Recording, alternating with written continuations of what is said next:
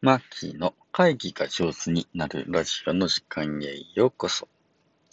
皆さんおはようございます。ファシリテーターの青木マッキーです。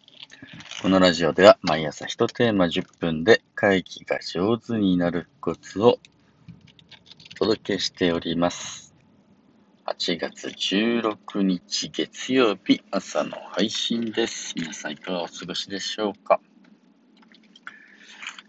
今日僕はですね、えー、ちょっと長距離ドライブがあります。あの、長い距離のね、ドライブをするときって、あの、いくつか考え事をしたり勉強したりしてますね。あのー音声配信、まあ僕もこうやって音声配信をしてますけれど、誰かの音声配信をですね、えー、たくさんじっくり聞くみたいな感じのことは、あこの音声、あのね、長距離ドライブにやっぱり向いてるなと思って耳学問ですね。あのーこの Voicy というやつとかですね、ポッドキャストで、えーあるいはこのヒマラヤというね、えーいくつかその音声配信サービスがあると思うんですけど、僕気に入ってあの勉強させてもらってる、あのね、パーソナリティの方が何人かいて、えーそんなことをね、耳学問しながら、ああ今日はね、ドライブしようかなというふうにして思ってます。えー僕は聞いているですね、あの音声配信をいくつかね、今日は紹介してみようかなと思います。あのー一番よく聞いているのはですね、あの、1日5分ビジネス英語っていうね、あの、英語の勉強ですね、マット竹内さんっていう方がやってるやつなんですけど、これね、すごいクオリティ高いですね。あの僕わざわざ英語の、ね、勉強のために、あの、ちゃんと時間を作れてないというか、作ろうとしてはいないです移動中にはね、必ずこれを聞くようにしています。でね、えー英語のお勉強すると、あの、ドライブしてて眠気が飛びますね。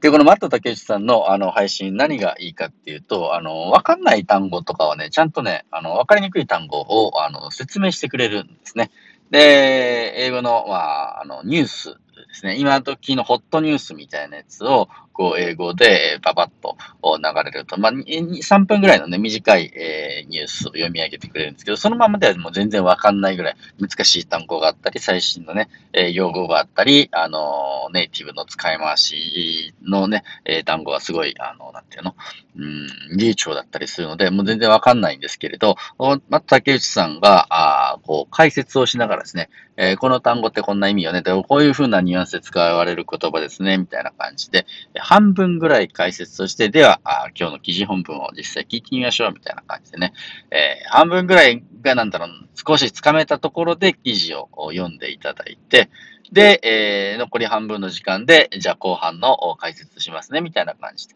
一通り解説した後、もう一回記事本文が流れると。なんで2回、その英語のね、記事を聞くことになるんですけど、もうその間にやっぱ聞けるようになってるっていう感じがあるんだな。ああ、このラジオの配信が上手な人ってのは、このたかだか10分ぐらいの放送で、えー人のスキルをきちんと上げてくれるんだなと思って、僕はマット竹内さんのお1日5分ビジネス英語のですね、えー配信は非常にあの助かっております。えー、だから最近耳だけはね、すごく英語の方、あの、良くなってきてるなというふうにして感じるぐらいなので、あの、もし皆さんもね、ご興味がありましたらチェックしてみてください。あとですね、 Voicy というやつで、あ、このね、また竹内さんのやつは、ポッドキャストっていう、うん、 Apple のね、えー、まあ、専用アプリみたいなやつで僕は聞いています。うん、あと、 Voicy っていうね、アプリで、この Voicy もですね、非常に魅力的な、なんだろう、パーソナリティの方が何人もいて、あの、毎回勉強になっているんですけれど、お僕は特に、あの、この人のやつが参考になるな、というふうにして、えー思っているのはですね、あの、大老さんっていうね、あの転職アドバイザーみたいなあ感じのことをやってる人なんですけれど、すごくユニコーン転職ラジオっていう大老さんのラジオはですね、まあ、僕がフリーランスの仕事長いわけですね。えーなので個人事業としてやってきちゃっているところが長くて、いわゆる会社で働くみたいな人の感覚っての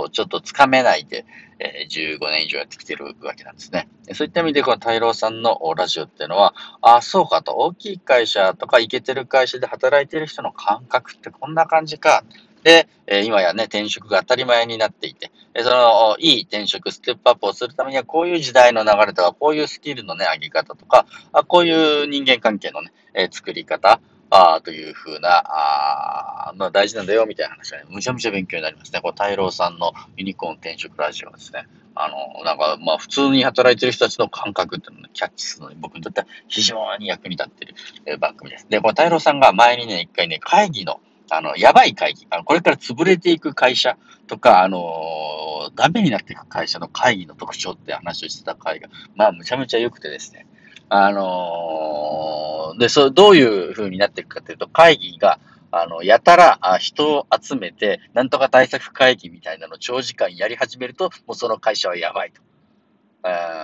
要は、あの、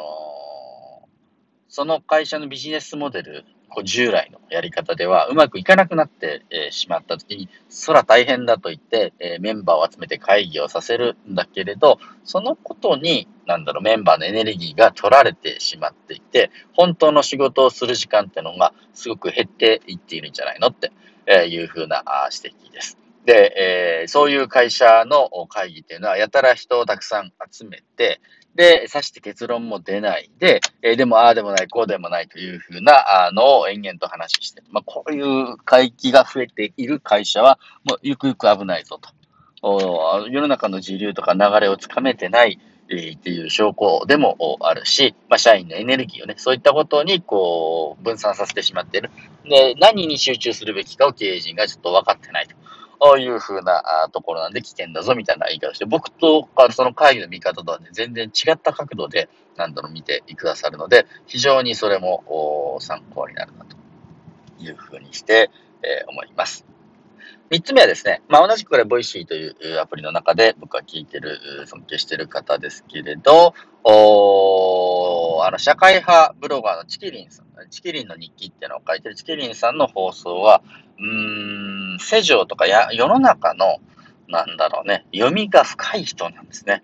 で、ちょっとした問題、があったり、社会問題があったりした時も、ものすごい深く読んで、あの、解説してくださるので、チキンさんの放送、いつも楽しみにしてます。えー、例えば、ついこの間の回だと、オリンピックのレガシーって何だろう？レガシーってのはね、まあ、遺産みたいなですね。え、何を残したことになるのかなっていうふうな話をしたときに、まあ、多くの、ね、オリンピックはこう建物、競技場を残したりですね、選手村が何かに活用されて、建物を残してたりする感じはあるけど、今回の東京オリンピックは、その、おね、開会式の曲を担当した人が、えクビになったり、いじめの問題とかね、えー、森さんの発言で、あの、女性蔑視の話があったけれど、今回のオリンピックのレガシーは、日本人の人権感覚、が、あの、国際的な感覚からだいぶ遅れてるんだぞということを日本人があ認識したと。おその、おね、障害を持ってる方とか女性に対する差別的な発言がいかに、あの、ね、当たり前になってしまっている国なのかっていうのを再認識で、もうそれでは国際社会でやっていけないぞという認識を、まあ、ある種、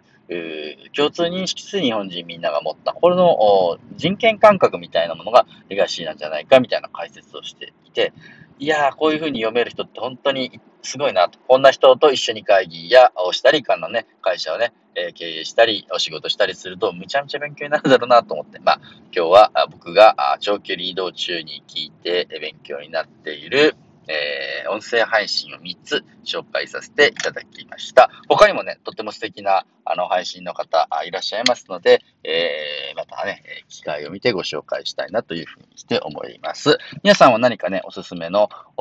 ラジオとかあ、音声配信で気に入ってるやつとかでありますでしょうか？もしよかったら教えてください。それでは皆様良い一日をお過ごしください。星リテッターのマキでした。